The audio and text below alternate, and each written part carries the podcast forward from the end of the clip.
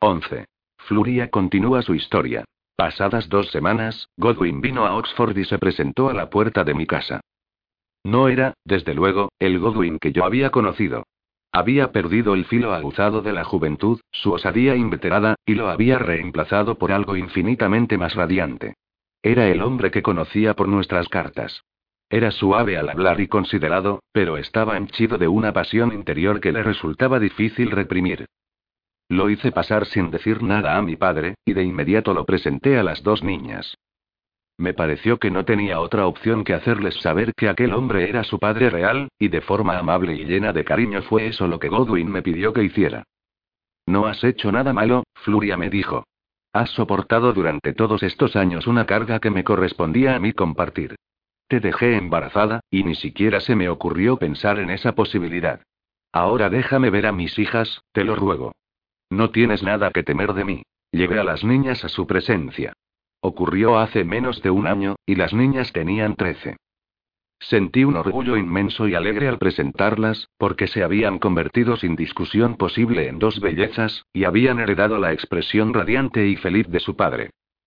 Con la voz temblorosa les expliqué que aquel hombre era su padre real, y que era el hermano Godwin al que escribía con tanta frecuencia, y que hasta hacía tan solo dos semanas él no sabía nada de su existencia, y ahora tan solo deseaba conocerlas. Lea pareció confusa, pero Rosa sonrió de inmediato a Godwin.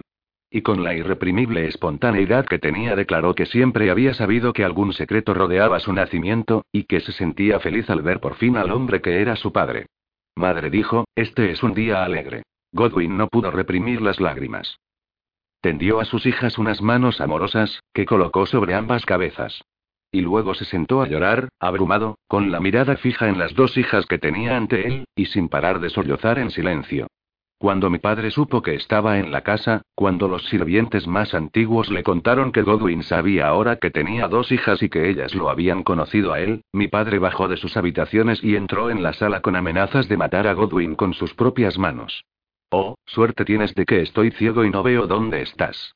Lea y Rosa, os lo ordeno, llevadme delante de ese hombre. Ninguna de las dos niñas sabía qué hacer, y yo corrí a interponerme entre mi padre y Godwin, y rogué a mi padre que se tranquilizara. ¿Cómo te atreves a presentarte aquí con ese motivo? exclamó mi padre. He tolerado tus cartas e incluso de vez en cuando te he escrito yo mismo. Pero ahora que conoces las dimensiones de tu traición, me pregunto cómo tienes el atrevimiento de venir bajo mi techo. Conmigo empleo también un lenguaje muy duro. Has contado a este hombre cosas sin mi consentimiento. ¿Y qué has dicho a Lea y Rosa? ¿Qué es lo que saben estas niñas? Rosa intentó calmarlo. Abuelo dijo, siempre hemos notado que existía algún misterio relacionado con nosotras. Hemos pedido muchas veces sin resultado escritos de nuestro supuesto padre, o algún recuerdo suyo, pero nunca hemos conseguido otra cosa que la confusión y el dolor de nuestra madre. Ahora sabemos que este hombre es nuestro padre, y no podemos evitar sentirnos felices al saberlo. Es un gran maestro, abuelo, y hemos oído mencionar su nombre todas nuestras vidas. Intentó abrazar a mi padre, pero él la rechazó. Oh, era espantoso verlo así, con la mirada ciega fija al frente, aferrado a su bastón pero desorientado, sintiéndose solo entre enemigos de su propia carne y sangre. Yo rompí a llorar y no supe qué decir. Estas son las hijas de una madre judía, dijo mi padre, y son mujeres judías que algún día serán madres de hijos judíos, y tú no tienes nada que ver con ellas. No pertenecen a tu fe. Y debes irte de aquí. No me cuentes historias sobre tu santidad y tu fama en París. He oído ya bastante sobre eso. Sé quién eres en realidad, el hombre que traicionó mi confianza y mi hogar. Ve a predicar a los gentiles que te aceptan como un pecador reformado. Yo no admito ninguna confesión de culpabilidad por tu parte. Me sorprendería que no visitaras a una mujer cada noche en París. Vete. No conocéis a mi padre. No podéis saber cómo es en el paroxismo de la ira. Solo os he dado una idea muy pálida de la elocuencia con la que fustigó a Godwin. Y todo ello en presencia de las niñas, que me miraban ahora a mí, ahora a su abuelo, y luego al fraile negro, que cayó de rodillas y dijo, ¿qué puedo hacer sino implorar vuestro perdón? Y mi padre respondió, acércate lo suficiente y te golpearé con todas mis fuerzas por lo que hiciste en mi casa. Godwin se limitó a ponerse de pie, se inclinó delante de mi padre, y después de dirigirme una mirada tierna y de hacer un gesto apenado de despedida a sus hijas, se volvió para salir de la casa. Rosa lo detuvo, e incluso le echó los brazos al cuello, y él la abrazó con los ojos cerrados largo rato, cosa que mi padre no podía ver ni saber. Lea seguía inmóvil, rígida, llorosa, y luego se fue corriendo de la habitación. Mi padre rugió. Fuera de mi casa y Godwin obedeció al instante. Yo estaba horrorizada al pensar en lo que haría o a dónde iría, y me pareció que ya no podía hacer nada más, excepto confesar a Meir toda la historia. Meir vino aquella noche. Estaba inquieto. Le habían hablado de una pelea bajo nuestro techo y de que alguien había visto salir de la casa a un fraile negro en apariencia muy trastornado. Yo me encerré con Meir en el estudio de mi padre y le conté la verdad. Le dije que no sabía lo que iba a ocurrir. ¿Había vuelto Godwin a París, o seguía en Oxford o en Londres? No tenía la menor idea. Meir me dirigió una larga mirada con sus ojos dulces y amorosos. Luego me dejó completamente sorprendida. Hermosa Fluria dijo, siempre he sabido que habías tenido a tus hijas con un amante joven. ¿Crees que en la judería nadie se acuerda del afecto que sentías por Godwin, y de la historia de su ruptura con tu padre hace muchos años? No dicen nada de forma explícita, pero todo el mundo lo sabe. Puedes estar tranquila en ese aspecto, por lo que se refiere a mí. A lo que te enfrentas ahora no es a mi retirada, porque te amo hoy tanto como te amaba ayer y el día antes. A lo que nos enfrentamos todos es a lo que Godwin se proponga hacer. Siguió hablándome con la mayor calma. Un sacerdote o un monje acusado de tener hijos con una mujer judía puede esperar un castigo grave. Lo sabes bien. Y también son graves las consecuencias para la judía que confiese que sus hijas lo son de un gentil. Esas uniones están prohibidas por la ley, y la corona está ansiosa de apoderarse de las propiedades de quienes la violan. Es imposible pensar que en esta situación pueda hacerse otra cosa que guardar el secreto. En efecto, él tenía razón. Era la misma situación de tablas por imposibilidad de hacer ningún movimiento válido a la que llegamos Godwin y yo cuando nos amábamos al principio, y Godwin fue enviado lejos. Las dos partes teníamos motivos para guardar el secreto. Y sin duda mis hijas, que eran inteligentes, lo comprendían muy bien. Las palabras de Meir tuvieron en mí un efecto tranquilizador no demasiado distinto de la serenidad que solía sentir al leer las cartas de Godwin, y en ese momento de profunda intimidad, porque verdaderamente a eso se trataba, vi con más claridad que antes el innato carácter apacible y cariñoso de Meir. Él repitió. Tenemos que esperar a ver lo que hace Godwin. La verdad, Fluria, es que vi a ese fraile salir de tu casa, y me pareció un hombre humilde y amable. Yo estaba mirando porque no quería entrar si tu padre estaba con él en su estudio. Por eso lo vi con mucha claridad cuando salió. Su rostro estaba pálido y tenso, y parecía llevar sobre su alma una carga inmensa. Y yo le dije, ahora también tú la llevas, May. No, yo no llevo ninguna carga. Solo espero y rezo para que Godwin no pretenda quitarte a sus hijas, porque eso sería algo horroroso y terrible. Y le pregunté, ¿cómo podría un fraile quitarme a mis hijas? Pero en el momento en que acababa de preguntarlo, llamaron a la puerta y el ama de llaves, mi querida Amelot, vino a decirme que el conde Nigel, hijo de Arthur, estaba aquí con su hermano monje, el hermano Godwin, y que ella les había acomodado en la mejor habitación de la casa. Me levanté para ir allí, pero antes de que lo hiciera Meir se puso en pie a mi lado y me tomó la mano. Te amo, Fluria, y quiero que seas mi esposa. Recuérdalo, y también que he conocido ese secreto sin que nadie tuviera que contármelo. Incluso supe que el hijo menor del conde era el probable padre. Cree en mí, Fluria, en que puedo amarte con abnegación, y si no quieres dar respuesta ahora a mi proposición, por estar las cosas como están, ten la certeza de que esperaré pacientemente a que decidas si vamos a casarnos o no. Bueno, nunca había oído a Meir decir tantas palabras seguidas en mi presencia, ni siquiera en la de mi padre. Y fue para mí un gran consuelo oírle, porque sentía terror al pensar en lo que me esperaba en la sala. Perdonadme si lloro. Perdonadme porque no puedo evitarlo. Perdonadme que no pueda olvidar a Lea, mientras cuento estas cosas. Perdonadme que llore también por Rosa.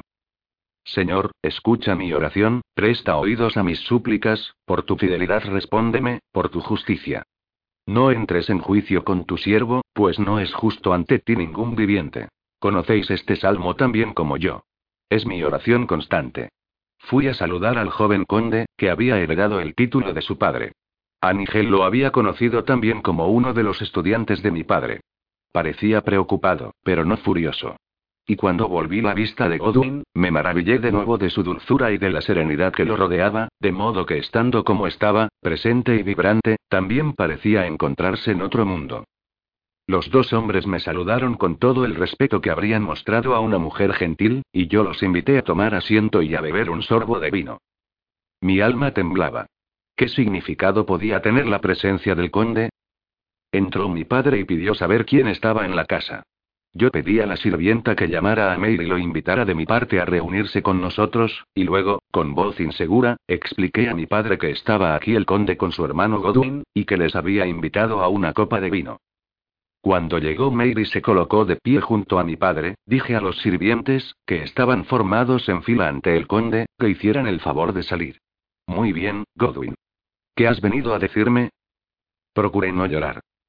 Si la gente de Oxford se enteraba de que dos niñas gentiles habían sido educadas como judías, ¿no intentaría hacernos daño? ¿No existía una ley en virtud de la cual podíamos ser incluso ejecutados? No lo sabía. Había tantas leyes contra nosotros, pero estas niñas no eran hijas legales de su padre cristiano. ¿Y desearía para sí un fraile como Godwin la desgracia de que su paternidad fuera conocida por todo el mundo? Godwin, tan amado por sus estudiantes, posiblemente no querría una cosa así. Pero el poder del conde era considerable. Era uno de los hombres más ricos del reino, y tenía capacidad para llevar la contraria al arzobispo de Canterbury si así lo decidía, e incluso al rey. Algo terrible podía estar ahora tramándose entre cuchicheos y a escondidas del público. Mientras pensaba en esas cosas intenté no mirar a Godwin, porque cuando lo veía únicamente sentía por él un amor puro y elevado, y la expresión de preocupación de su cara y la de su hermano me llenaba de aprensión y dolor. Sentí de nuevo que estábamos en una situación de tablas. Me encontraba delante de un tablero de ajedrez con dos piezas enfrentadas, y ninguna de las dos disponía de una jugada ganadora. No me juzguéis con dureza por hacer cálculos en un momento así. Yo misma veía la culpa que me correspondía por todo lo que estaba ocurriendo. Incluso el silencioso y pensativo Meir pesaba ahora sobre mi conciencia, por haber pedido mi mano. Pero calculé lo mismo que si estuviera sumando cantidades. Si nos denuncian, seremos condenados. Pero si alegamos en contra de ellos, Godwin caerá en desgracia. Y si me quitaban a mis hijas, y vivían una vida de cautividad insufrible en el castillo del conde, era lo que temía por encima de todo. Reprimí en silencio mis temores, y supe que ahora las piezas del ajedrez estaban frente a frente, y esperé el siguiente movimiento. Mi padre, aunque le ofrecieron una silla, siguió de pie, y pidió a Meir que levantara la lámpara e iluminara el rostro de los dos hombres sentados frente a él. Me di cuenta de que a Meir le repugnaba hacer una cosa así, y me adelanté a hacerlo yo misma, después de pedir disculpas al conde, que se limitó a hacer un gesto de asentimiento y fijó la mirada más allá de la llama. Mi padre suspiró, reclamó una silla con un gesto, y tomó asiento. Con las dos manos agarraba la parte superior de su bastón. No me importa quiénes sois, dijo. Os desprecio. Si asaltáis mi casa, heredaréis el viento. Godwin se puso en pie y se adelantó. Mi padre, al oír sus pasos, levantó el bastón como para rechazarlo, y Godwin se detuvo en el centro de la sala. Oh, fue un momento de agonía, pero luego Godwin, el predicador, el hombre que conmovía a las multitudes en las plazas de París y en las aulas de la universidad, empezó a hablar. Su francés normando era perfecto, como lo era también el de mi padre y lo es el mío, como podéis comprobar. Dijo. El fruto de mis pecados está ahora delante de mí. Veo las consecuencias de mis actos egoístas. Veo ahora que lo que hice de forma inconsciente ha acarreado consecuencias graves para otros, y que ellos han aceptado esas consecuencias con generosidad y gracia. Me sentí hondamente conmovida al oírle decir esas cosas, pero mi padre hizo un gesto de impaciencia. Si te llevas a esas niñas de nuestro lado, te acusaré ante el rey. Somos, si es que por un instante lo has olvidado, judíos del rey, y tú no puedes hacer semejante cosa. Y Godwin, en el mismo tono dulce y elocuente, dijo. No voy a hacer nada sin vuestro consentimiento, Magister Eli. No he venido a vuestra casa con pretensiones ni exigencias. Vengo con una súplica. ¿Y cuál es? Cuidado. Respondió mi padre, estoy preparado para empuñar este bastón y golpearte con él hasta la muerte. Padre, por favor, le supliqué, para que callara y escuchara. Godwin aceptó aquello y habría tenido paciencia suficiente para ser apaleado en público sin levantar un dedo en su defensa. Luego explicó sus intenciones. ¿No son dos, estas preciosas niñas? Dijo. ¿No nos las ha enviado Dios por nuestras dos fes? Mirad el regalo que nos ha hecho a Fluria y a mí. Yo, que nunca esperé tener la devoción o el amor de un hijo, ahora poseo el de dos, y Fluria vive feliz todos los días en la amorosa compañía de su descendencia, que una persona cruel podría arrebatarle. Fluria, te lo suplico. Dame una de estas hermosas niñas. Magister Eli, os lo ruego, deja que me lleve a casa a una de las dos niñas. Deja que me la lleve a París para educarla. Deja que la vea crecer, cristiana y con la guía amorosa de un padre y un tío amantes. Guardad siempre a la otra junto a vuestro corazón. Y aceptaré sin discutir la que me destinéis, porque vosotros conocéis sus corazones y sabéis cuál de las dos podrá ser feliz en París, viviendo una vida nueva, y cuál es tal vez más tímida y más apegada a su madre. De que las dos os aman, no me cabe la menor duda. Pero, Fluria, te lo ruego, date cuenta de lo que significa para mí, como creyente en Jesucristo, que mis hijas no puedan estar junto a los suyos y no sepan nada de la resolución más importante que ha tomado su padre. Servir a nuestro Señor Jesucristo en pensamiento, palabra y obra, para siempre. No puedo regresar a París sin suplicártelo. Déjame a mí una de las niñas. Deja que la eduque como mi hija cristiana.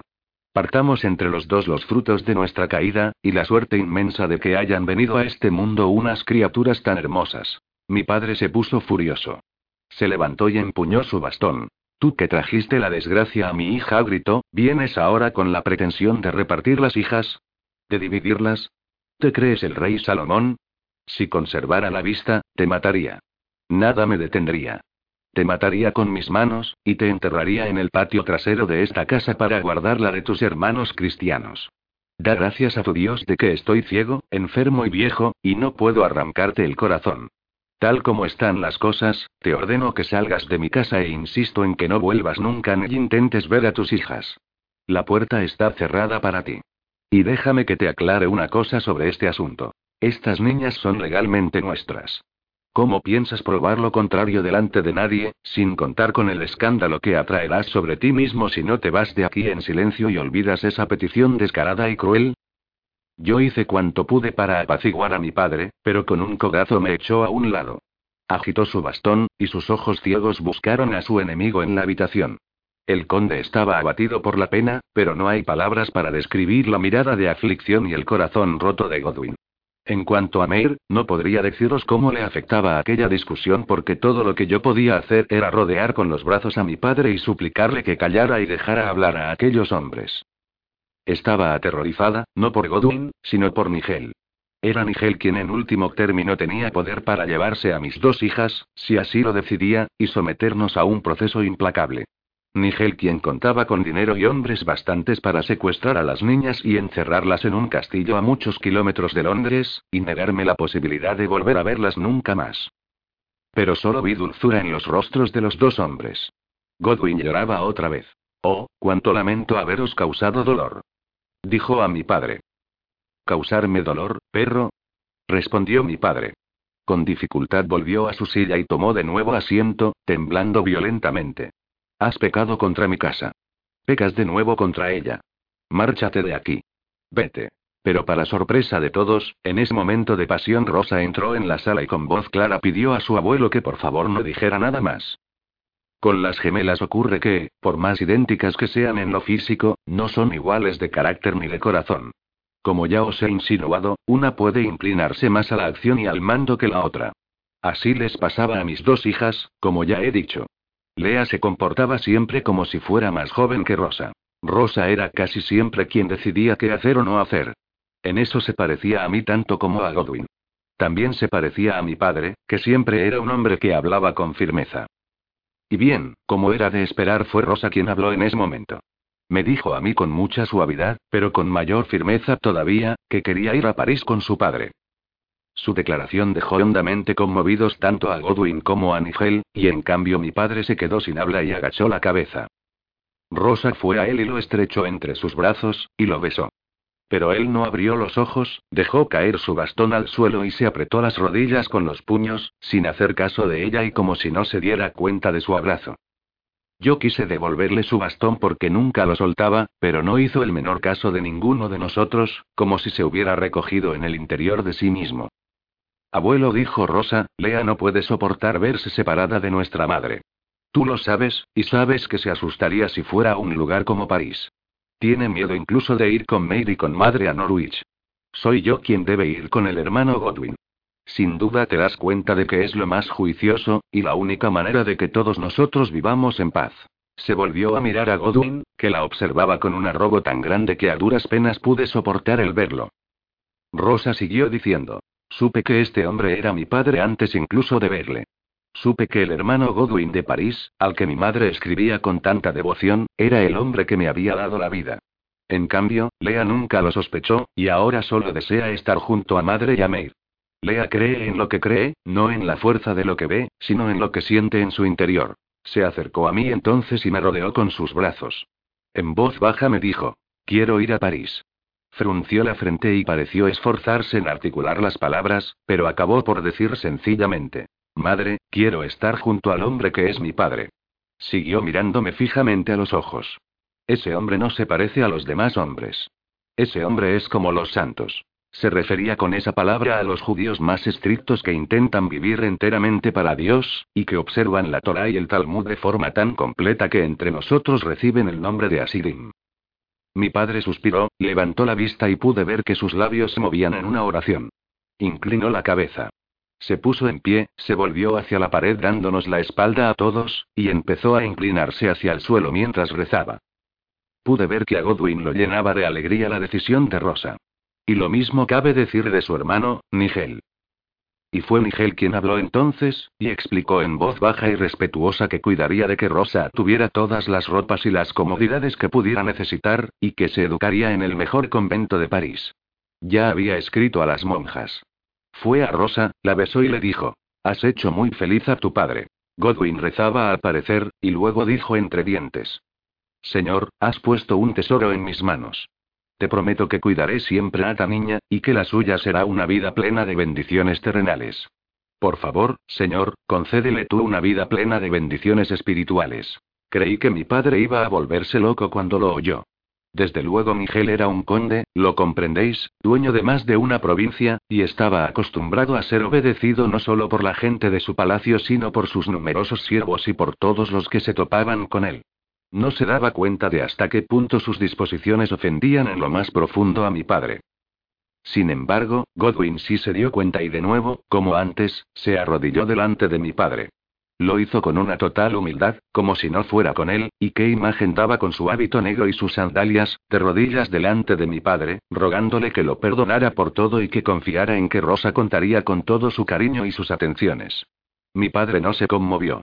Por fin, con un profundo suspiro hizo seña a todo el mundo de que callara, porque en ese momento Rosa estaba rogándole, e incluso el orgulloso pero amable Miguel le pedía que reconociera lo justo de aquella solución. ¿Justo?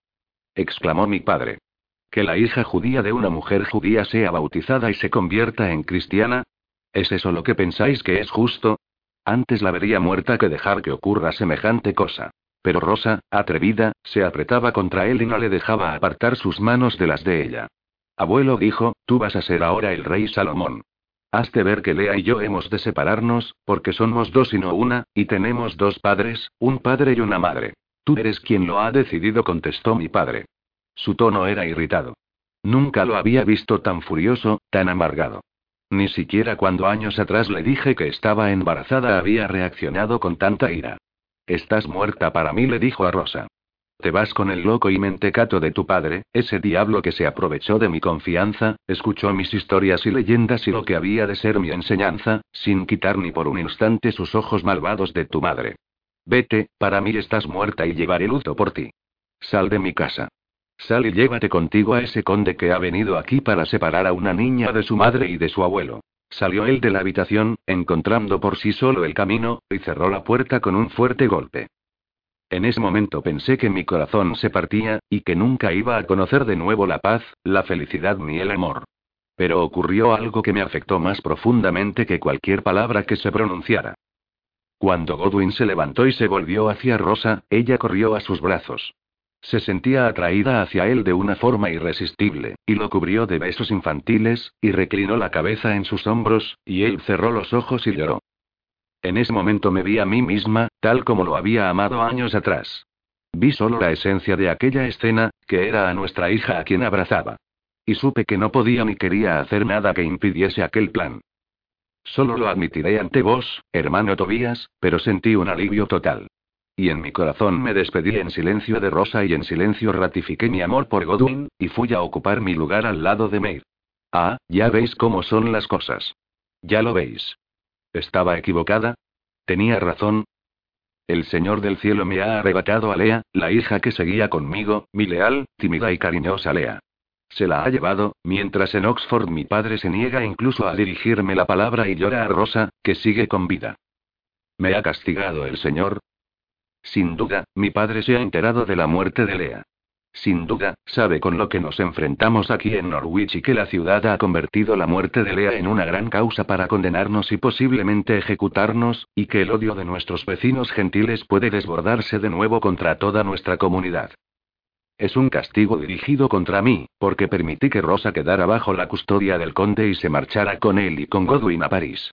Es un castigo, no puedo dejar de creerlo. Y mi padre, mi padre no me dirige una palabra ni me ha escrito una letra desde aquel instante. Ni siquiera ahora. Se habría marchado de nuestra casa aquel mismo día, si Meir no se me hubiese llevado de allí de inmediato, y si Rosa no se hubiese ido la misma noche. Y la pobre Lea, mi dulce Lea, se esforzaba en comprender por qué su hermana se iba a París, y por qué su abuelo se había encerrado en un silencio que parecía de granito, y se negaba a hablarle incluso a ella. Y ahora mi dulce cariño, traída a esta ciudad extraña de Norwich y amada por todos los que ponían sus ojos en ella, ha muerto sin remedio, de la pasión ilíaca, mientras nosotros nos veíamos incapaces de salvarla, y Dios me ha colocado en este lugar, prisionera, hasta el momento en que en la ciudad estallen los tumultos y todos nosotros seamos destruidos. Me pregunto si mi padre no se estará riendo amargamente de nosotros, porque sin duda estamos siendo castigados. 12. El final de la historia de Fluria. Fluria estaba deshecha en llanto cuando acabó de hablar. De nuevo deseé abrazarla, pero sabía que era un gesto impropio y que no sería tolerado. Repetí en voz baja que no podía imaginar su dolor al perder a Lea, y solo el silencio era capaz de rendir el adecuado homenaje a su corazón. No creo que el Señor se haya llevado a la niña para castigar a nadie por alguna cosa, dije. Pero qué sé yo de los caminos del Señor, Creo que hiciste lo que creíste correcto al dejar marchar a Rosa a París. Y Lea murió debido a circunstancias por las que cualquier niño puede morir. Se calmó un poco cuando le hablé así. Estaba cansada, y tal vez fue su agotamiento más que cualquier otra cosa lo que la apaciguó. Se levantó de la mesa, fue hasta la estrecha aspillera que servía de ventana y pareció mirar la nieve que caía en el exterior. Yo me puse de pie y me coloqué detrás de ella. Tenemos que decidir muchas cosas ahora, Fluria, pero la principal es esta. Si he de ir a París y convencer a Rosa de que venga aquí a representar el papel de Lea. ¿Oh, creéis que no he pensado en eso? preguntó ella. Se volvió hacia mí. Es demasiado peligroso. Y Godwin nunca admitirá ese engaño. ¿Cómo puede ser bueno un engaño así? ¿No engañó Jacob a Isaac? Dije. Y se convirtió en Israel y en el padre de su tribu. Sí, así es, y Rosa es lista y tiene el don de la palabra. Pero ¿qué ocurrirá si Rosa no puede responder a las preguntas de Lady Margaret ni reconoce a la pequeña Eleanor como su amiga? No, no puede hacerse. Rosa puede negarse a hablar con quienes os han insultado, dije. Todo el mundo lo comprenderá. Solo es necesario que aparezca. Al parecer, eso no se le había ocurrido a Fluria. Empezó a recorrer la habitación y a retorcerse las manos. Durante toda mi vida había oído esa expresión, retorcerse las manos. Pero nunca había visto a nadie hacerlo, hasta entonces. Me vino a la mente de pronto la idea de que ahora conocía a esta mujer mejor que a nadie en el mundo.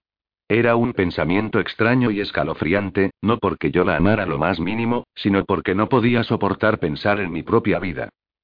Pero en caso de que sea posible traer aquí a Rosa, pregunté, ¿cuántas personas saben en la judería que tienes dos hijas gemelas?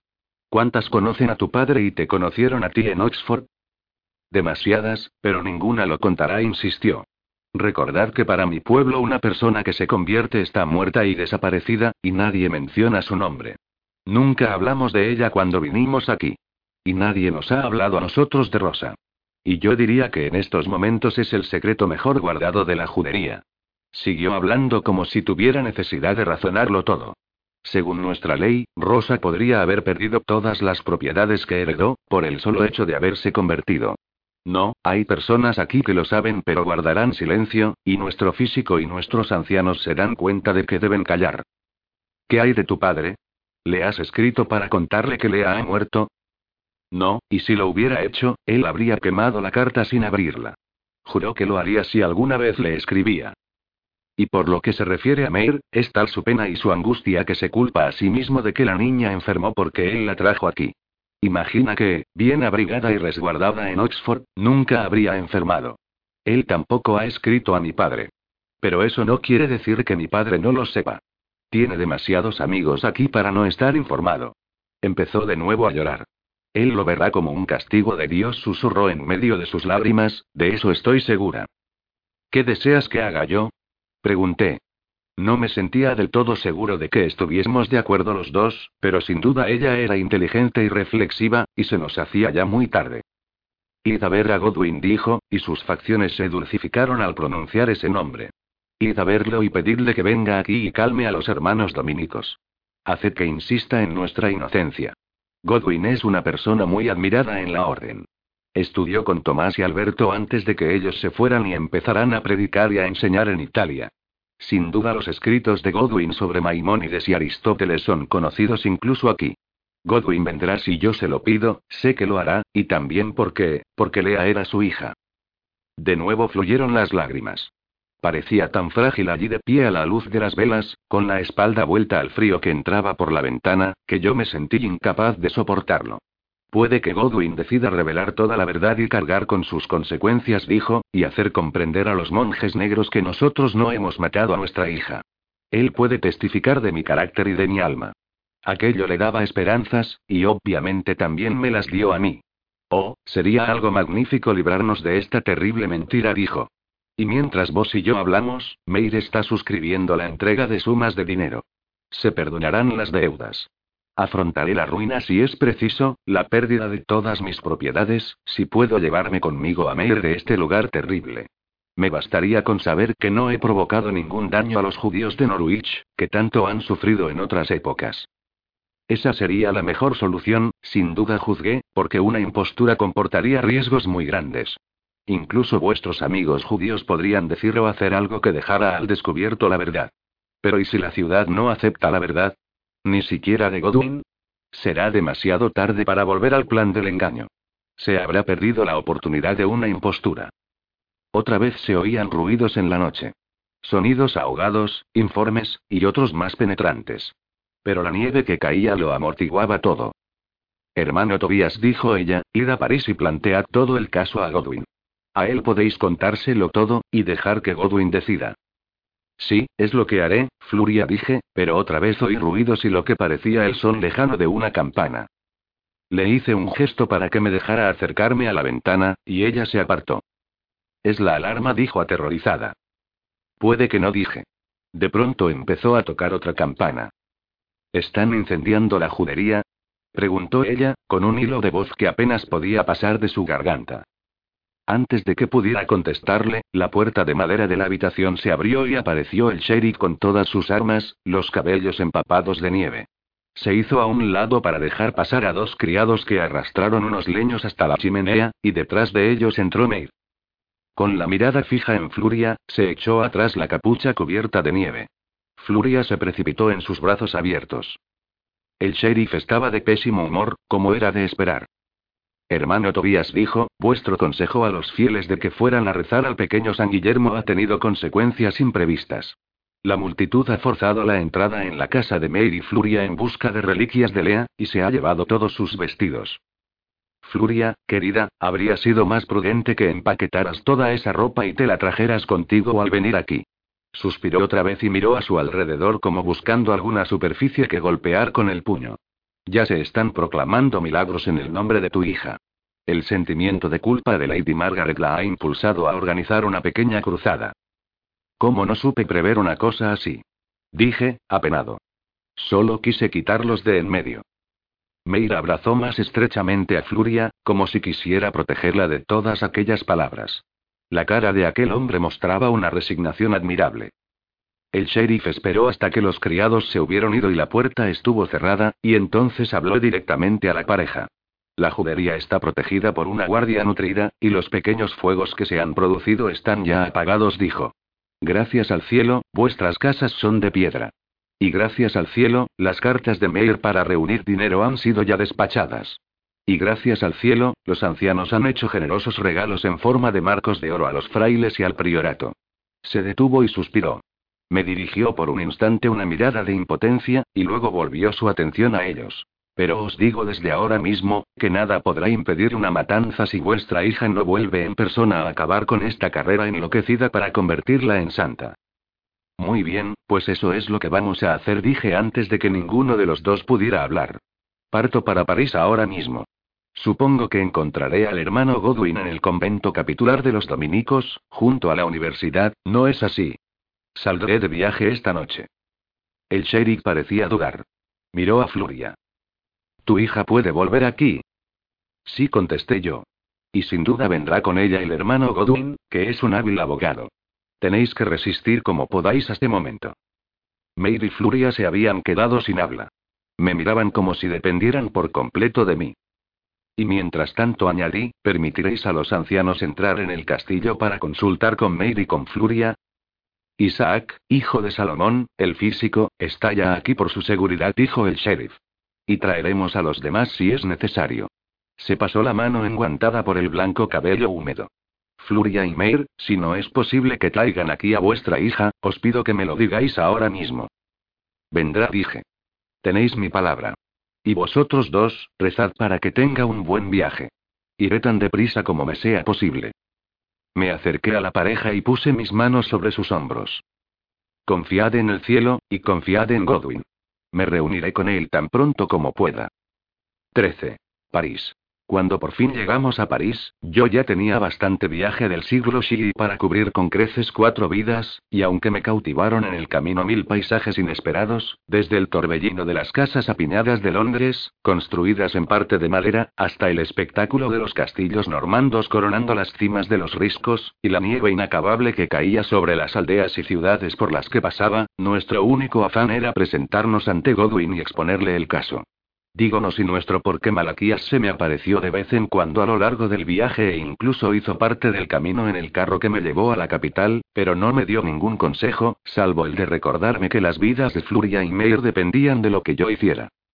Cuando apareció, lo hizo vestido con hábito de dominico, y cada vez que los medios de transporte parecían fallar sin remedio, se manifestaba de nuevo y me recordaba que llevaba oro en mi bolsillo, y que yo era una persona fuerte y capaz de hacer lo que se me pedía.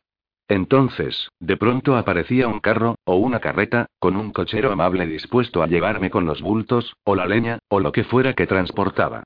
Y así pude dormir en muchos vehículos distintos. Si hubo una etapa especialmente penosa, fue el cruce del canal con un tiempo que me tuvo continuamente mareado en la cubierta del pequeño barco.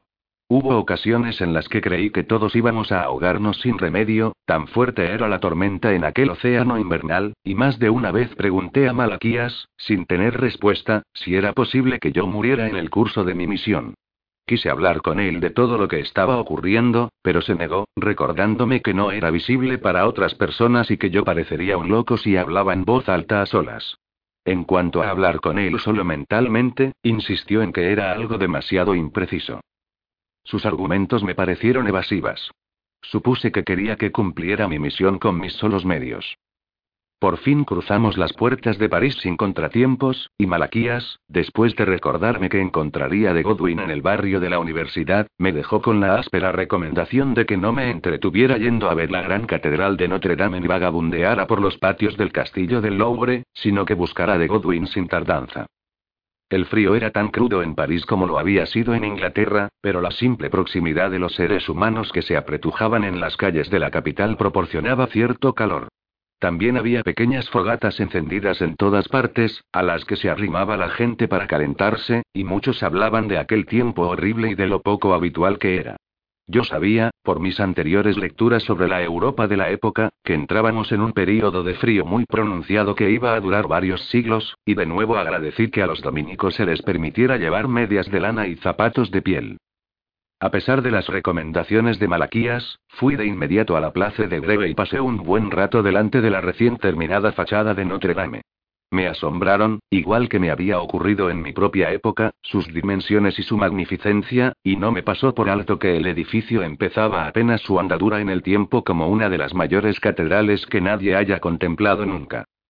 Pude ver andamios y obreros en torno a un sector del edificio más lejano, pero la construcción estaba casi completada. Pasé al interior y lo encontré abarrotado de personas en las sombras, algunas recogidas en oración, otras paseando entre las capillas, y yo hinqué las rodillas sobre las losas desnudas, junto a una de las inmensas columnas, y recé para pedir valor y fortaleza. Al hacerlo, sin embargo, tuve la extraña sensación de que de alguna forma estaba dejando de lado a Malaquías. Me recordé a mí mismo que eso no tenía sentido, que los dos trabajábamos para el mismo Señor, y de nuevo vino a mis labios la oración que había pronunciado antes, mucho antes. Dios querido, perdóname por haberme apartado de ti. Borré de mi mente todas las palabras, para atender solo a la guía de Dios. El hecho mismo de estar arrodillado en ese enorme y magnífico monumento de la fe en la época misma en la que había sido construido, me llenó de una gratitud inexpresable. Pero por encima de todo, hice aquello para lo que fue concebida la inmensa catedral. Me dispuse a escuchar la voz del Creador, e incliné la cabeza. De súbito me asaltó la conciencia de que, a pesar de mis temores de fracasar en lo que tenía que hacer, y de la angustia que sentía por Fluria y Meir y toda la judería de Norwich, era más feliz de lo que nunca había sido. Tuve la fuerte sensación de que con esta misión había recibido un regalo tan inestimable que nunca podría agradecer bastante a Dios lo que me estaba ocurriendo, y la responsabilidad que había colocado en mis manos. Aquello no me hizo sentir orgullo, sino más bien asombro. Y mientras pensaba en todo ello, sentí que hablaba a Dios sin palabras. Cuanto más tiempo seguía allí, más honda era la conciencia de estar viviendo ahora de un modo como nunca había vivido en mi propio tiempo. Había vuelto de forma tan rotunda la espalda a mi propio tiempo que no conocía a una sola persona tanto como conocía a Meir y a Fluria, y no sentía por nadie el profundo apego que ahora sentía por Fluria. Y comprendí en toda su fuerza la locura que eso significaba, la desesperación deliberada y el vacío lleno de resentimiento de mi propia vida. Dirigí la vista, a través de aquella penumbra polvorienta, hacia el lejano coro de la gran catedral, e imploré perdón. ¿Qué instrumento tan despreciable era yo? Pero si mi falta de escrúpulos y mi astucia podían verse eclipsados en esta misión, si mi ingenio cruel y mi talento resultaban útiles aquí, lo único que yo podía hacer era maravillarme de la majestad de Dios. Me asaltó una idea más profunda, que no pude acabar de precisar. Algo tenía que ver con la trama en que se entretejen el bien y el mal, con la forma como el Señor puede extraer gloria de los desastres que provocan los seres humanos. Pero era una idea demasiado compleja para mí. Me di cuenta de que yo no podía abarcar el significado de esa intuición, solo Dios sabe en qué formas y medidas se funden o se distinguen la oscuridad y la luz, y solo me restaba dar voz de nuevo a mi contrición y rezar para tener valor, para tener éxito. De hecho, percibí que había un peligro en meditar acerca de la razón por la que Dios permite el mal, y de las formas como lo utiliza. Sentí que únicamente Él lo comprende, y no nos corresponde a nosotros justificar el mal ni definir, mediante lecturas dudosas de lo que el mal ha significado cada día y en cada época, la función que desempeña. Me alegró no poder entender el misterio del funcionamiento del mal en el mundo. Y de pronto sentí algo sorprendente. Fuera lo que fuese lo que estaba sucediendo, el mal no tenía ninguna relación con la gran bondad de Fluria y de Meir, que yo había podido comprobar de primera mano. Para terminar recé una breve oración a la Madre de Dios para que intercediera por mí, me puse en pie y, caminando tan despacio como pude para saborear aquella dulce penumbra alumbrada por las velas, salí a la fría luz invernal. No vale la pena describir con detalles la suciedad de París, con sus regueros encharcados en el centro de las calles, o el apiñamiento de las muchas viviendas precarias de hasta tres y cuatro pisos, o el hedor de los muertos en el enorme cementerio de los inocentes, en el que la gente mercadeaba toda clase de objetos mientras caía la nieve sobre las tumbas. No vale la pena intentar capturar el aliento de una ciudad donde la gente, lisiados, jorobados, enanos o hartos y escuálidos, apoyados en muletas, cargados con bultos enormes sobre los hombros, o con muestras de grandes prisas por alguna razón, seguía su camino atareada, y unos vendían, otros compraban, unos cargaban y otros escapaban, unos eran ricos y avanzaban llevados en volandas en sus literas o caminaban con denuedo en medio del barro con sus botas enjolladas, la mayoría lucía atuendos sencillos y provistas de capucha, y todos se envolvían hasta los dientes en lana, o terciopelo o pieles de diferentes calidades, para defenderse del frío. Una y otra vez los mendigos me asaltaron para pedirme una caridad, y fui sacando de mi bolsillo monedas que ponía en sus manos con un gesto de asentimiento a sus muestras de gratitud, porque al parecer llevaba conmigo un suministro inagotable de plata y de oro. Mil veces me sedujo el espectáculo que se desplegaba ante mi vista, pero hube de resistirme.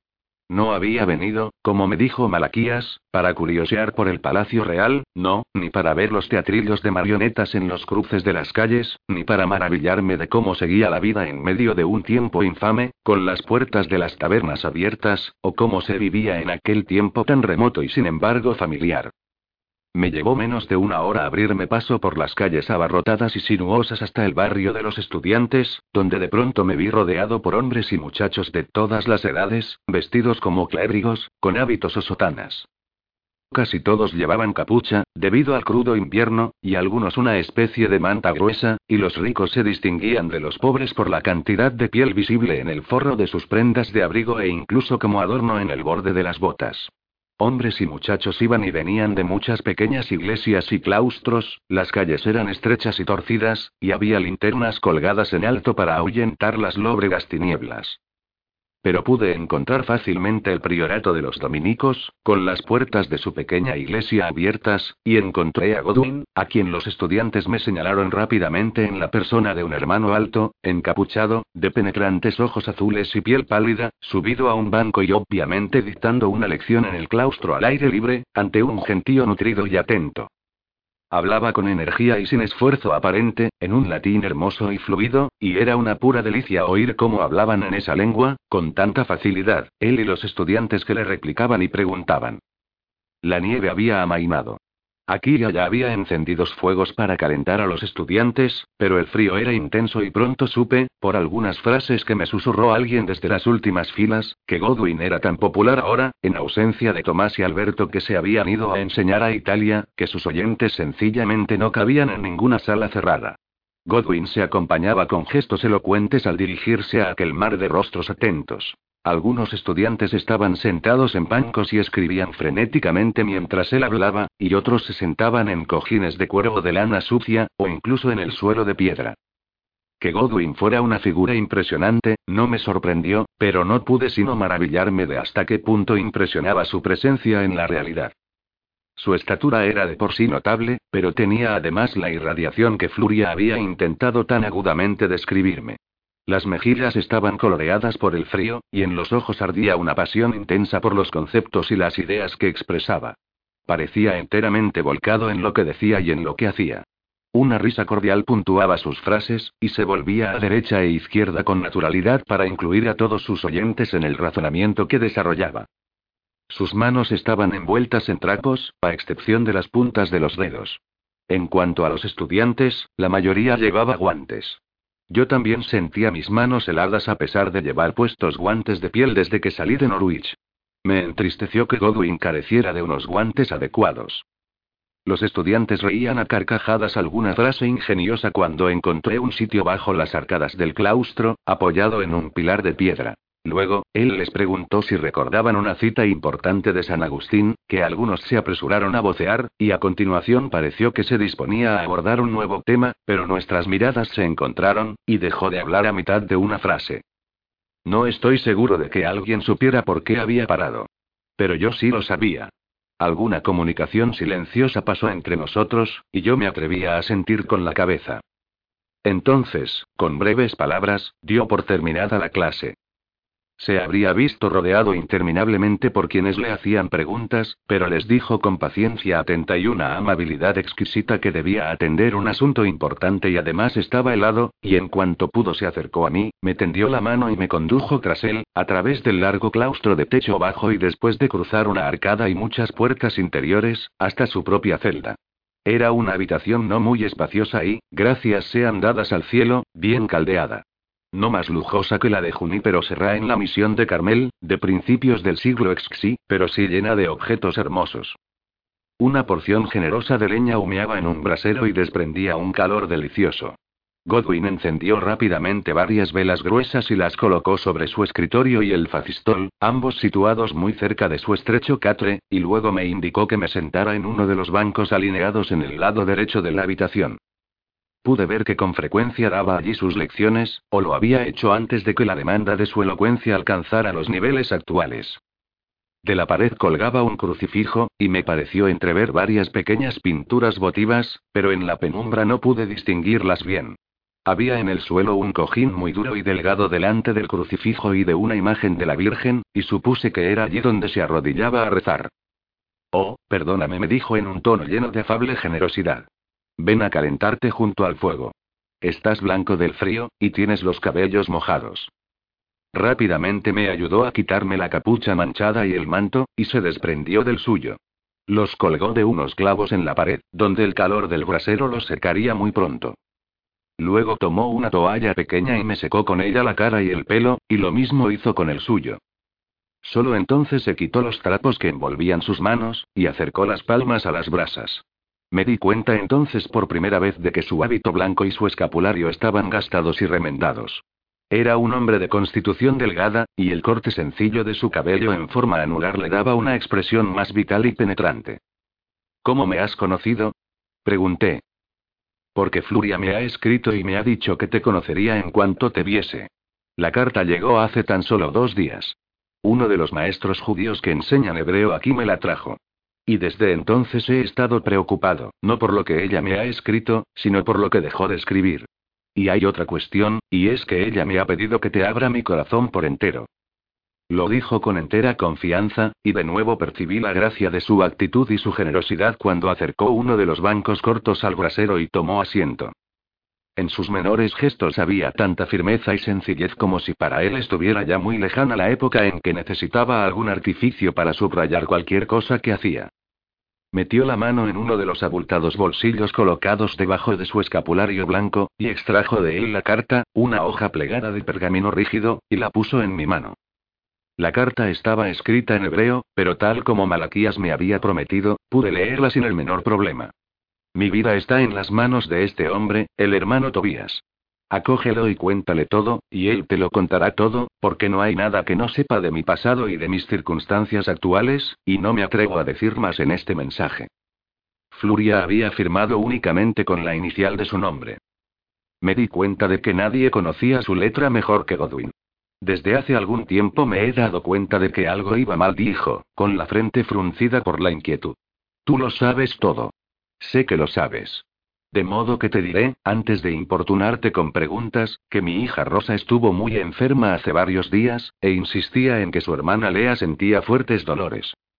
Ocurrió durante los días más hermosos de la Navidad, cuando los cuadros vivientes y las representaciones delante de la catedral son más lúcidos que en ninguna otra época del año. Pensé que tal vez, por la novedad para ella de nuestras costumbres cristianas, se sentía asustada. Pero insistió en que su angustia se debía a los dolores de Lea.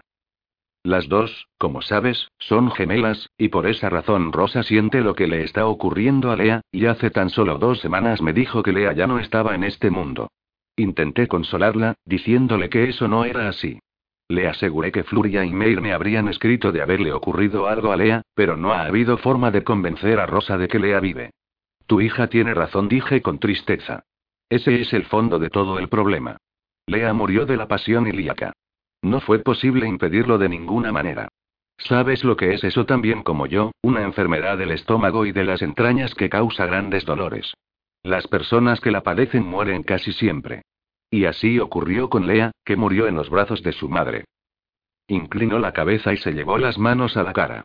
Por un instante pensé que iba a romper a llorar.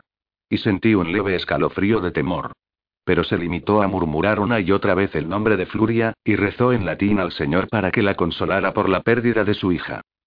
Finalmente se reclinó en su asiento, me miró y susurró.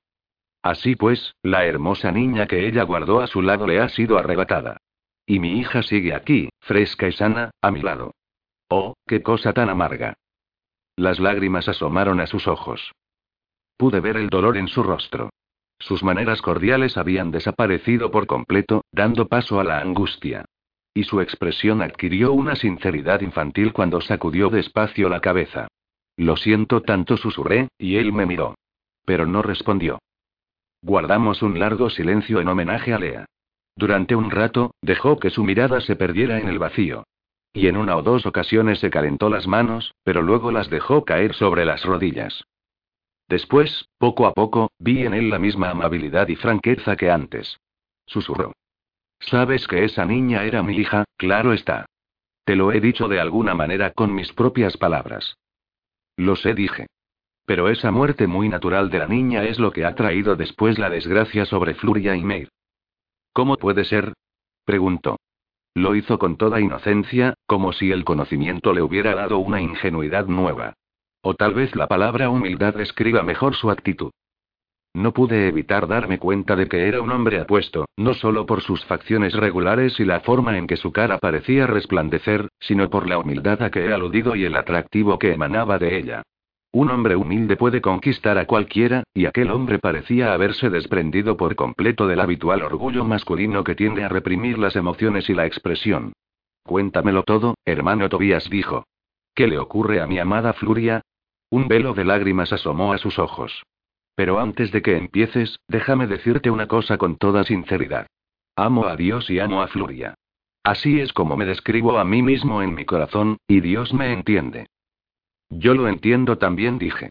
Sé de vuestra larga correspondencia. Ha sido la luz que ha guiado mis pasos durante muchos años, respondió.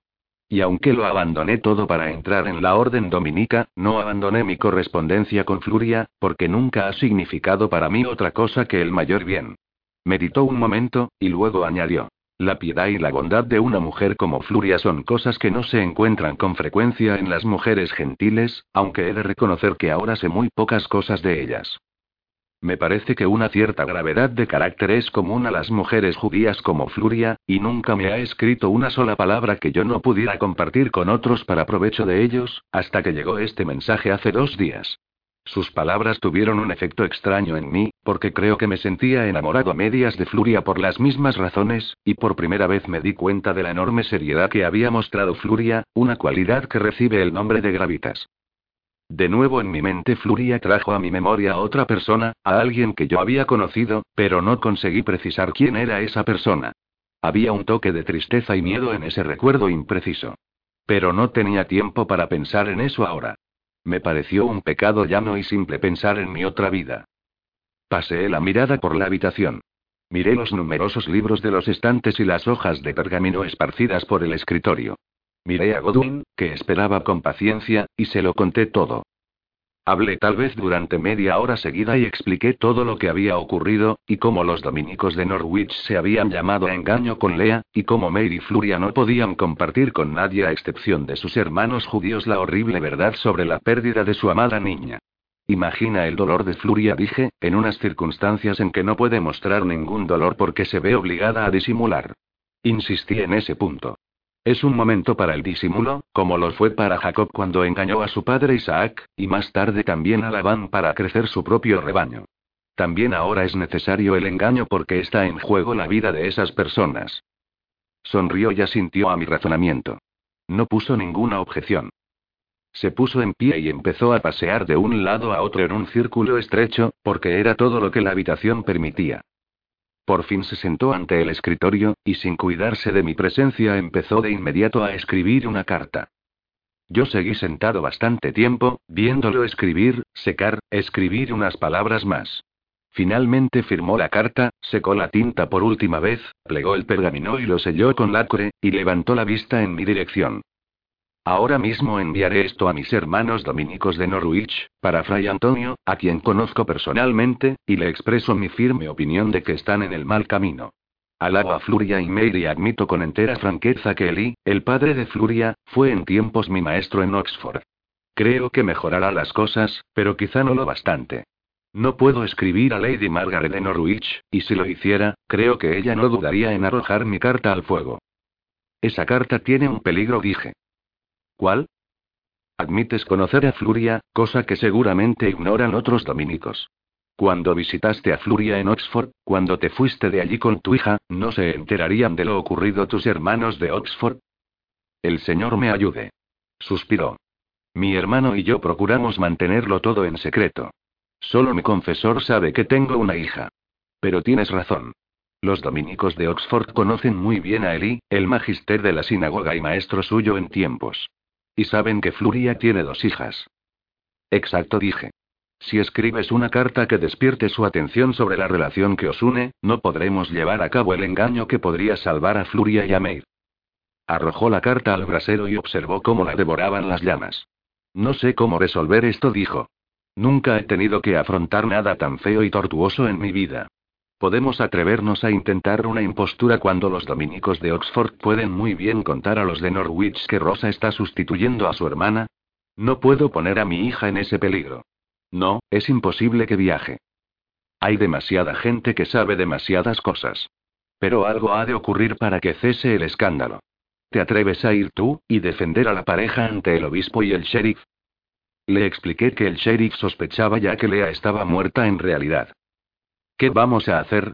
preguntó. Intentar llevar adelante el engaño, pero hacerlo con más astucia y más mentiras, dije. Es la única forma que veo de salir del paso. Explícate, dijo.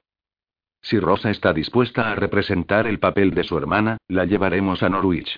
Insistirá en que es Lea y en que ha estado con su hermana Rosa en París, y se mostrará muy indignada de que alguien haya acusado tan malignamente a sus amados padres. Y puede expresar su impaciencia por volver de inmediato con su hermana gemela. Al admitir la existencia de las gemelas y su conversión a la iglesia, darás un motivo para el repentino viaje a París en mitad del invierno. Lea quería estar junto a su hermana, de la que llevaba separada muy poco tiempo. En cuanto al hecho de que tú seas su padre, ¿por qué ha de ser necesario mencionarlo? Ya sabes lo que dicen los rumores, me dijo de pronto. Que Rosa es en realidad hija de mi hermano Nigel. Porque Nigel me acompañó en todas las etapas del viaje. Como te he dicho, solo mi confesor conoce la verdad.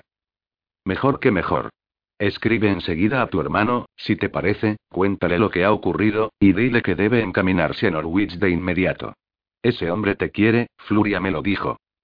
Oh, claro que sí, siempre me ha querido a pesar de lo que mi padre le obligó a pensar o a hacer. Muy bien, pues, que vaya él y jure que las gemelas están juntas en París, y nosotros emprenderemos el viaje desde aquí en cuanto nos sea posible con Rosa, que asegurará ser Lea, indignada y dolida por la situación de sus padres, y se declarará impaciente por volver a París de inmediato junto a su tío Godwin. Veo un fallo en el plan, dijo él. Dañará la reputación de Fluria. Nigel no tiene que decir abiertamente que es el padre. Dejaremos que lo piensen, pero no tiene por qué decirlo. Las niñas tienen un padre legal. Nigel solo tiene que alegar su interés como amigo por una niña que se ha convertido a la fe cristiana cuando él era tutor de su hermana, que espera en París el regreso de Lea, la nueva conversa. Escuchaba absorto lo que yo le decía. Me di cuenta de que estaba sopesando todos los aspectos. Las niñas, por su condición de conversas, podrían ser expulsadas de la comunidad judía y perder su fortuna. Fluria me había hablado de eso. Pero yo me aferraba a la idea de una rosa apasionada pretendiendo ser una indignada Lea para rechazar a las fuerzas que amenazaban a la judería, y sin duda nadie en Norwich reclamaría que la otra gemela se presentara también allí. ¿No lo ves? Dije. Es una historia que se ajusta a todos los puntos importantes. Sí, muy bien pensada, contestó, pero seguía ensimismado. Explica por qué se fue Lea. La influencia de Lady Margaret le hizo aceptar la fe cristiana. Y le entró el deseo de reunirse con su hermana cristiana. El señor sabe bien que todo el mundo en Inglaterra y en Francia arde en deseos de convertir a la tribu de los judíos en cristianos. Y resulta sencillo explicar que Mary y Fluria han hecho tanto misterio del asunto porque para ellos se trataba de una doble desgracia. En cuanto a ti y a tu hermano, sois los tutores de las gemelas conversas. Todo está muy claro en mi mente. Lo veo, dijo despacio. ¿Crees que Rosa podrá representar el papel de su hermana Lea? Pregunté. ¿La crees capaz de una cosa así? ¿Nos ayudará tu hermano?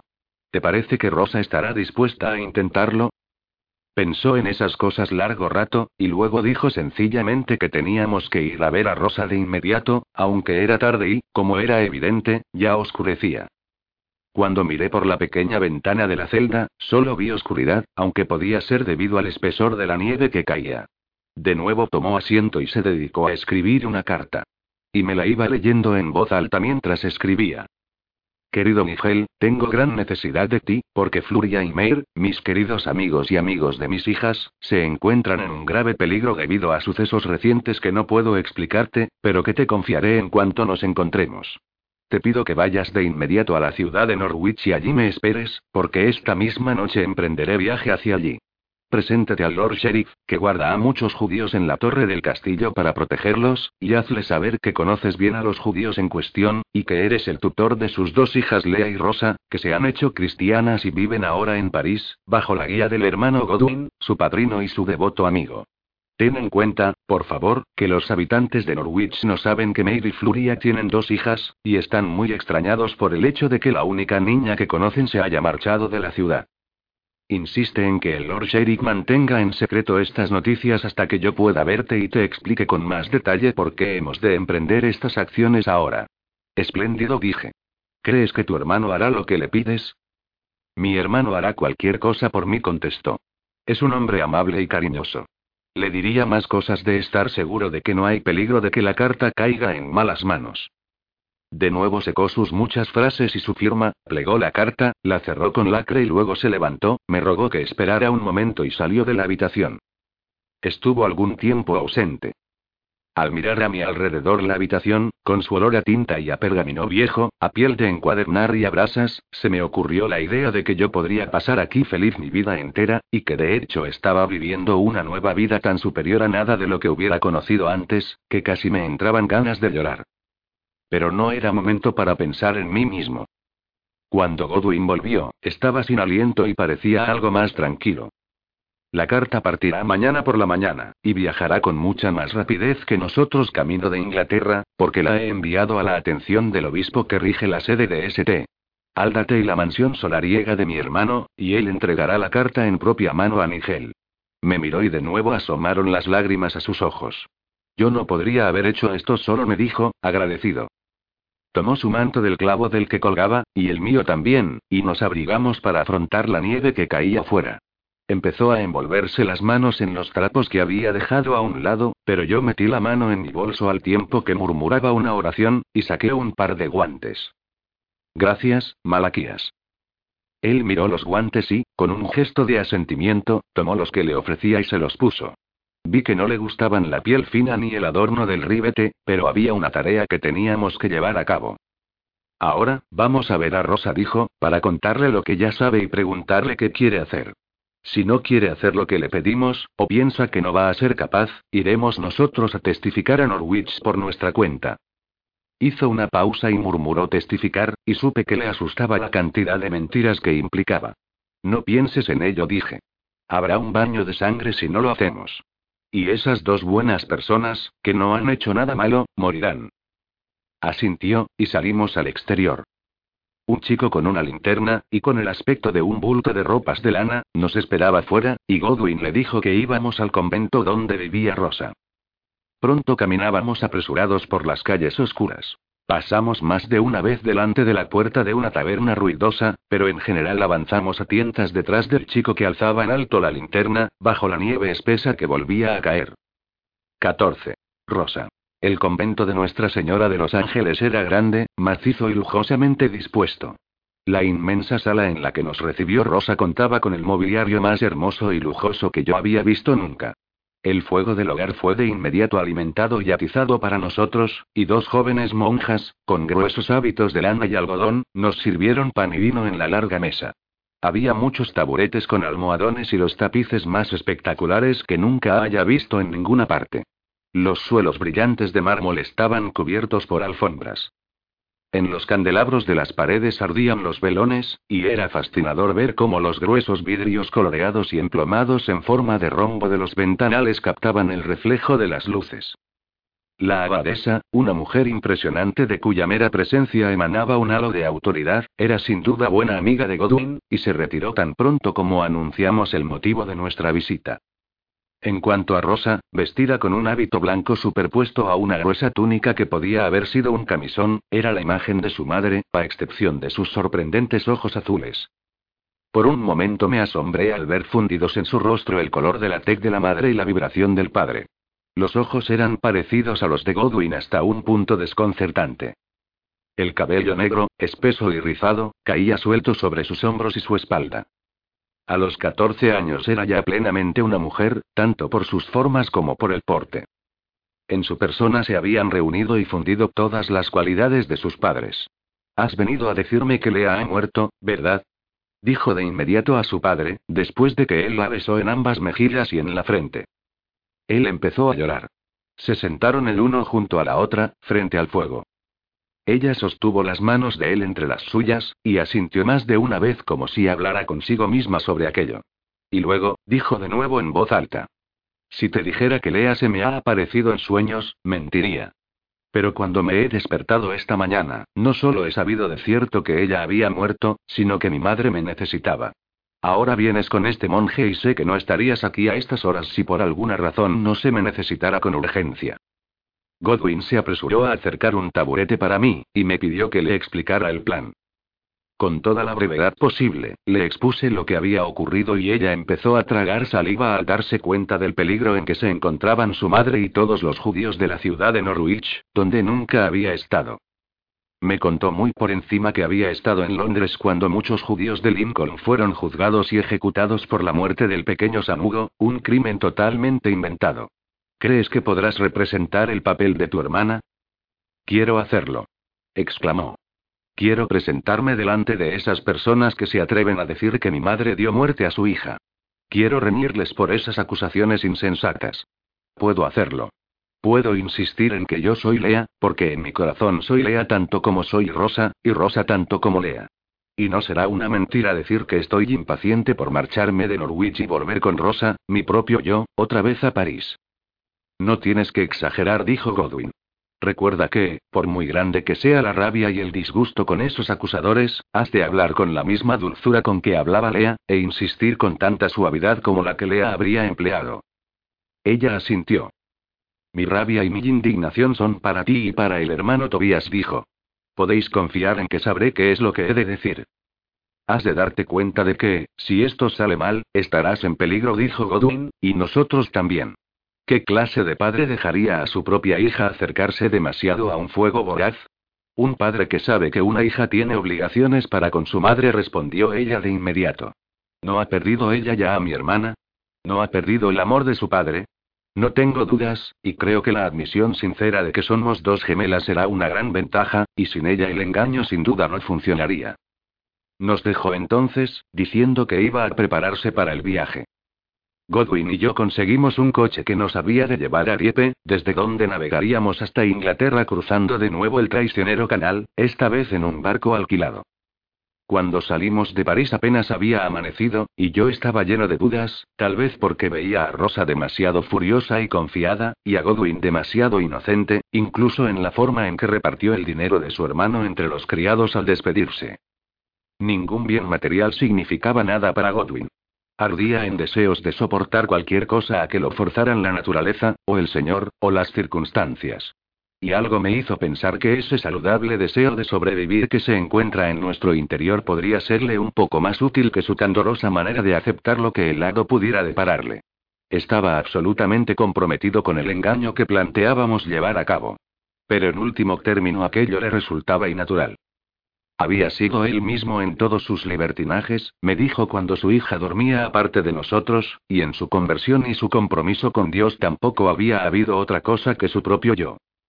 No sé fingir, dijo, y me temo que no conseguiré hacerlo bien. Pero yo pensé para mí, más de una vez, que no sentía suficiente miedo. Casi parecía que, en su inveterada bondad, se hubiera convertido en un simplón, un buenazo inocente, como a veces ocurre, creo, a quienes se entregan por completo a Dios. Una y otra vez repetía que confiaba en que Dios acabara por arreglarlo todo. Es imposible relatar aquí todas las otras cosas de que hablamos durante el largo viaje hasta la costa. O las continuas conversaciones que tuvimos mientras el barco afrontaba las aguas embravecidas del canal, y mientras nuestro carro recién alquilado avanzaba por los caminos helados y embarrados que conducen a Norwich desde Londres. Lo más importante para mí es señalar que llegué a conocer a Rosa y a Godwin mejor de lo que había conocido a Fluria, y por muy tentado que estuve de asaetear a Godwin a preguntas sobre Tomás de Aquino y Alberto Magno, a quien ya llamaban por ese honroso sobrenombre, hablamos más de la vida de Godwin con los dominicos, de su entusiasmo por los estudiantes brillantes, y de su dedicación al estudio en hebreo de Maimónides y Rasi. No soy un gran experto en lo que se refiere a la escritura, dijo, excepto tal vez en mis cartas informales a Fluria, pero espero que lo que soy y lo que hago sobrevivirán en las mentes de mis estudiantes.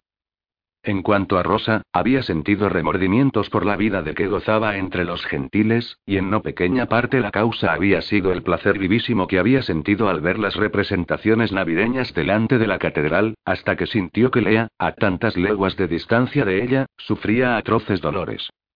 Una vez me dijo, mientras Godwin dormía en el carro delante de nosotros. Siempre tendré presente que no abandoné la fe de mis antepasados por miedo ni porque ninguna persona malvada me incitara a hacerlo, sino debido a mi padre y al entusiasmo que vi en él. Sin duda adora al mismo Señor del universo al que adoro yo. ¿Y cómo puede ser errónea una fe que lo ha hecho tan sencillo y tan feliz? Creo que sus ojos y sus gestos hicieron más para convertirme que nada de lo que me dijo. Y siempre encuentro en él un ejemplo brillante de lo que yo misma querría ser. Pero el pasado pesa mucho en mí. No puedo soportar pensar en el pasado, y ahora que mi madre ha perdido a Lea, solo puedo rezar de todo corazón para que, como aún es joven, tenga muchos hijos con Meir. Y por esa razón, por subir a los dos juntos, hago este viaje y me he decidido, quizá con demasiada facilidad, a hacer lo que es necesario hacer. Parecía consciente de pronto de mil dificultades que antes ni siquiera se le habían ocurrido. Lo primero y principal, ¿dónde nos alojaríamos al llegar a Norwich? Iríamos de inmediato al castillo, y cómo representaría ella el papel de Lea ante el sheriff, cuando ni siquiera sabía si Lea había conocido a aquel hombre en persona. Es más, ¿cómo podríamos siquiera acercarnos a la judería y buscar refugio junto al magister de la sinagoga? Porque para los mil judíos de Norwich no había más que una sinagoga, con una Lea que no conocía ni el aspecto que tenía el magister ni su nombre. Me sumergí en una plegaria silenciosa al pensar en esas cosas. Malaquías, tienes que guiarnos. Insistí. El peligro de una confianza excesiva era muy real. El hecho de que Malaquías me hubiera traído aquí no significaba que me ahorrara esfuerzos y sufrimientos en mi misión. Pensé de nuevo en la idea que me había asaltado en la catedral sobre la mezcla del bien y el mal. Solo el Señor sabe a ciencia cierta lo que es en realidad bueno y malo, y nosotros solo debemos esforzarnos en seguir cada palabra suya que Él nos ha revelado como buena. En resumen, eso quería decir que podía ocurrir cualquier cosa. Y el número de personas implicadas en nuestro plan me preocupaba más de lo que me permitía dejar ver a mis compañeros. Era la hora del mediodía, bajo un cielo plomizo y en medio de una nevada, cuando nos acercamos a las puertas de la ciudad, y yo me vi acometido por una excitación muy parecida a la de antes de cobrarme una vida, solo que en esta ocasión había un aspecto nuevo muy llamativo. El destino de muchas personas dependía de lo bien o lo mal que yo actuara, y eso nunca había sucedido antes. Cuando maté a los enemigos de Alonso, había dado pruebas de una temeridad parecida a la que ahora mostraba Rosa. Y no lo había hecho por Alonso. Ahora me daba cuenta. Lo había hecho para vengarme del mismo Dios por haber permitido lo que les ocurrió a mi madre, mi hermano y mi hermana. Y la monstruosa arrogancia de aquella actitud se apoderó de mí y me privó de cualquier posibilidad de paz. Por fin, mientras nuestro carro tirado por dos caballos rodaba hacia Norwich, ideamos el siguiente plan. Rosa dormiría febril en brazos de su padre, con los ojos cerrados, porque había enfermado en el viaje, y yo, que no conocía a nadie en la judería, preguntaría a los soldados si podíamos o no llevar a Lea a su propia casa, o debíamos dirigirnos al magister de la sinagoga de Meir, si los soldados sabían dónde podíamos encontrarlo. Yo podía alegar con toda naturalidad mi total desconocimiento de aquella comunidad, y lo mismo Godwin, y todos sabíamos que nuestro plan se vería inmensamente facilitado si Lord Nigel había llegado ya y se encontraba en el castillo esperando a su hermano. Era posible que los guardias de la judería estuvieran preparados para una cosa así. Pero ninguno de nosotros lo estaba para lo que ocurrió en realidad. El sol era un pálido resplandor detrás de los nubarrones grises cuando entramos en la calle donde estaba la casa de Meir, y todos nos sorprendimos al ver luz en las ventanas. Solo se nos ocurrió pensar que Meir y Fluria habían quedado en libertad, de modo que salté del carro y llamé de inmediato a la puerta. Casi de inmediato aparecieron unos guardias de entre las sombras, y un hombre muy belicoso, lo bastante grande como para aplastarme entre sus manos, me gritó que no molestara a los habitantes de la casa. Pero si vengo como amigo, susurré, para no despertar a la hija enferma. La señalé con un gesto. Es Lea, la hija de Mary de Fluria. No puedo llevarla a la casa de sus padres mientras se repone lo bastante para ir a ver a sus padres al castillo.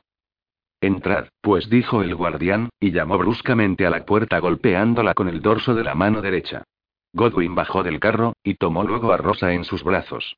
Ella se reclinó en su hombro mientras él la sostenía colocando el brazo derecho por debajo de sus rodillas. La puerta se abrió, y vi allí a un hombre flaco de cabellos ralos muy blancos y frente amplia. Llevaba puesto un pesado chal negro sobre su larga túnica. Las manos eran huesudas y blancas, y su mirada apagada parecía dirigirse hacia Godwin y la muchacha. Godwin tragó saliva, y al instante se detuvo con su carga. Magister Eli dijo en un susurro. El anciano dio un paso atrás, volvió el rostro hacia el soldado, y finalmente nos hizo gesto de que entráramos en la casa. Puedes decir al conde que su hermano ha llegado, dijo el anciano al guardián, y luego cerró la puerta. Comprendí en ese momento que el hombre era ciego. Godwin depositó con cuidado en el suelo a Rosa. También ella estaba pálida por la conmoción que le había producido la presencia de su abuelo en este lugar.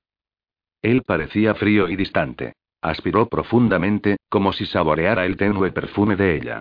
Luego volvió la cabeza a otra parte, con desdén. ¿He de creer que eres tu piadosa hermana? preguntó. ¿Crees que no sé lo que pretendes hacer? Oh, eres su doble exacto, lo recuerdo muy bien, y no fueron tus malvadas cartas desde París lo que la indujo a ir con esos gentiles a la iglesia. Pero sé quién eres. Conozco tu olor. Conozco tu voz. Pensé que Rosa iba a echarse a llorar. Inclinó la cabeza. Noté que temblaba, aunque él no la había tocado. La idea de que había matado a su hermana debía de habérsele ocurrido en algún momento anterior, pero ahora la asaltó con toda su enorme fuerza. Lea susurró. Mi querida Lea. Me he quedado incompleta para el resto de mis días. Otra figura salió de entre las sombras y se acercó a nosotros. Un hombre joven y robusto, de cabello oscuro y cejas espesas, que también llevaba un grueso chal sobre los hombros para protegerse del frío de la casa. También él llevaba cosido el parche amarillo de los diez mandamientos. Se detuvo, con la espalda vuelta hacia el fuego. Sí dijo el desconocido. Veo que eres su doble exacto. No podría haber distinguido entre las dos. Es posible que el plan funcione. Godwin y yo lo saludamos, agradecidos por aquel comentario entusiasta. El anciano volvió la cabeza hacia nosotros y se dirigió muy despacio al sillón colocado delante del fuego. Por su parte, el hombre más joven miró a su alrededor y al anciano, y luego se acercó a él y le murmuró algo entre dientes. El anciano hizo un ademán de desesperación. El joven se volvió a nosotros. Sed rápidos y prudentes, dijo a Rosa y a Godwin. No parecía saber qué actitud tomar conmigo. El carro que está ahí fuera, es lo bastante grande para llevar a tu padre y a tu madre, y también a tu abuelo. Porque cuando hayáis llevado a cabo vuestra pequeña representación, tendréis que marcharos de aquí a toda prisa. Sí, es lo bastante grande, dijo Godwin. Y estoy de acuerdo contigo en que la prisa es de la mayor importancia. Nos iremos tan pronto como veamos que nuestro plan ha funcionado. Haré que lo coloquen en la parte de atrás de la casa, dijo el hombre. Hay un callejón que da a otra calle. Me miró vacilante, y continuó. Todos los libros de Meir están ya en Oxford, dijo, y los restantes objetos de valor han sido llevados fuera de esta casa durante la noche. Hubo que sobornar a los guardias, desde luego, pero se hizo. Podréis partir de inmediato, después de representar vuestra pequeña farsa. Lo haremos, dije. El hombre se despidió con una reverencia y salió por la puerta principal. Godwin me dirigió una mirada angustiada, y luego señaló al anciano. Rosa no perdió el tiempo. ¿Sabes cuál es el motivo que me ha hecho venir hasta aquí, abuelo? He venido a colaborar en un engaño necesario para acabar con las acusaciones de que mi madre envenenó a mi hermana. No me hables, dijo el anciano, con la mirada fija al frente. No estoy aquí con la intención de ayudar a una hija que entregó a su propia hija a los cristianos. Se volvió como si pudiera ver el resplandor del fuego. Ni he venido para proteger a niñas que han abandonado su fe para correr al lado de padres que se comportan como salteadores nocturnos.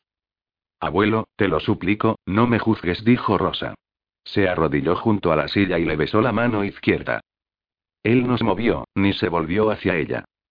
He venido aquí, dijo el anciano, para aportar el dinero necesario para salvar a la judería de la demencia de estas gentes, atizada por la conducta insensata de tu hermana el entrar en su iglesia. Y eso está ya hecho. He venido aquí para salvar los libros preciosos que pertenecen a Meir, y que corrían el peligro de perderse. En cuanto a ti y a tu madre, mi hermana pagó por haber entrado en la iglesia, dijo Rosa, ¿no es cierto? Y también mi madre ha pagado por todo lo ocurrido. ¿No vas a acompañarnos y a declarar que soy quien voy a decir que soy? Sí, tu hermana pagó por lo que hizo, dijo el anciano. Y ahora parece que personas inocentes van a tener que pagar también, y por eso he venido. Habría sospechado vuestra pequeña trama incluso aunque Meir no me lo hubiera confesado, y no sabría decir cuánto quiero a Meir incluso a pesar de que ha sido lo bastante loco para enamorarse de tu madre. De pronto se volvió hacia ella, que seguía arrodillada a su lado. Pareció que se esforzaba en verla. Como no tengo hijos, lo quiero a él, dijo. En tiempos, pensé que mi hija y mis nietas eran el mayor tesoro que podía poseer. Nos ayudarás en lo que intentamos hacer, dijo Rosa. Por el bien de Meir y por el bien de todos los demás de esta ciudad. ¿Verdad que lo harás? Saben que Lea tiene una hermana gemela, dijo en tono frío. Era algo que sabía demasiada gente en la judería para que pudiera mantenerse en secreto. Corres un gran riesgo. Desearía que nos hubieras dejado a nosotros la tarea de negociar para comprar una salida de este aprieto. No voy a negar que somos gemelas, contestó Rosa. Solo diré que Rosa me está esperando en París, lo que en cierto modo es verdad. Me disgustas, dijo el anciano entre dientes. Desearía no haber puesto nunca mis ojos en ti cuando eras un bebé en los brazos de tu madre. Nos persiguen. Hombres y mujeres mueren por su fe. Pero tú abandonas tu fe únicamente para complacer a un hombre que no tiene derecho a llamarte hija suya. Haz lo que quieras y atente a las consecuencias. Quiero irme a este lugar y no volver a hablar nunca contigo ni con tu madre. Y es lo que haré en cuanto sepa que los judíos de Norwich están a salvo. Godwin se acercó en ese momento al anciano y se inclinó ante él al tiempo que susurraba de nuevo su nombre, Magister Eli, y esperó ante su sillón a que le diera permiso para hablar. Tú me lo has quitado todo, dijo el anciano con dureza, vuelto el rostro hacia Godwin. ¿Qué más quieres ahora? Tu hermano te espera en el castillo. Está cenando con el Lord Sheriff y con su apasionada Lady Margaret, y él le recuerda que nosotros somos una propiedad valiosa. Ah, ese poder. Se volvió hacia el fuego. De haber habido dinero suficiente. Está claro que no lo ha habido, dijo Godwin en tono muy suave. Querido Rabí, por favor, di algunas palabras de ánimo a Rosa para lo que tiene que hacer. Si hubieras conseguido ese dinero, no haría falta nada más, ¿no es así? El anciano no le contestó. No la culpes a ella de mis pecados. Fui lo bastante malo de joven para perjudicar a otros con mi imprudencia y mi inconsciencia. Pensé que la vida era como las canciones que solía cantar acompañado por mi laúd. Ahora sé que no es así. Y he consagrado mi vida al mismo Señor al que tú adoras. En su nombre, y por el bien de Meir y de Fluria, te ruego que me perdones por todo el daño que te he hecho.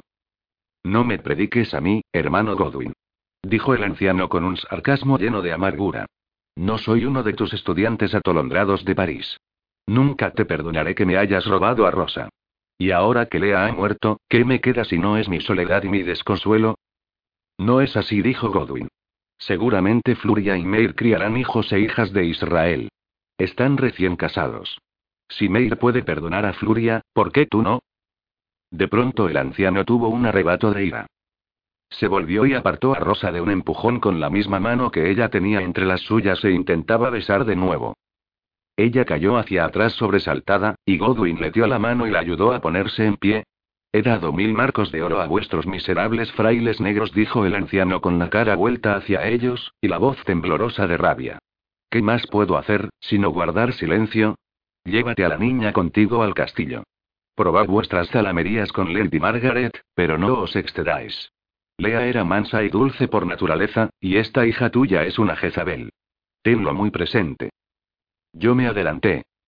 Mi señor Rabí dije, no me conocéis pero me llamo Tobías.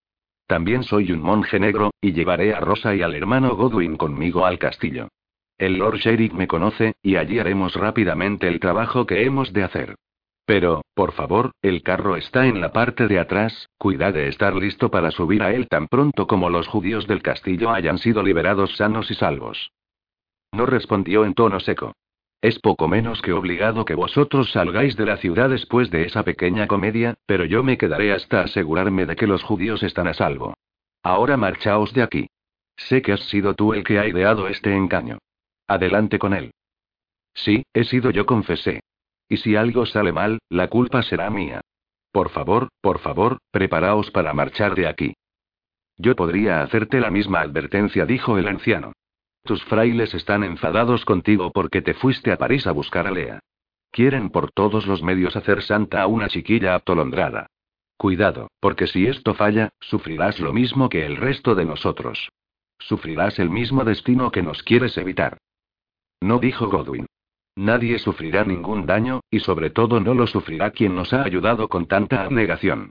Vamos, Tobías, hemos de subir al castillo ahora. No hay tiempo para que yo hable a solas con mi hermano. Rosa, ¿estás preparada para lo que hemos de hacer? Recuerda que vienes enferma de viaje. No estabas durante este largo conflicto, y habrás de hablar solo cuando Lady Margaret te pregunte. Y recuerda las maneras dulces de tu hermana. ¿Me darás tu bendición, abuelo? Le apremió Rosa. Yo deseé que no lo pidiera. Y si no es así, ¿me darás tus oraciones?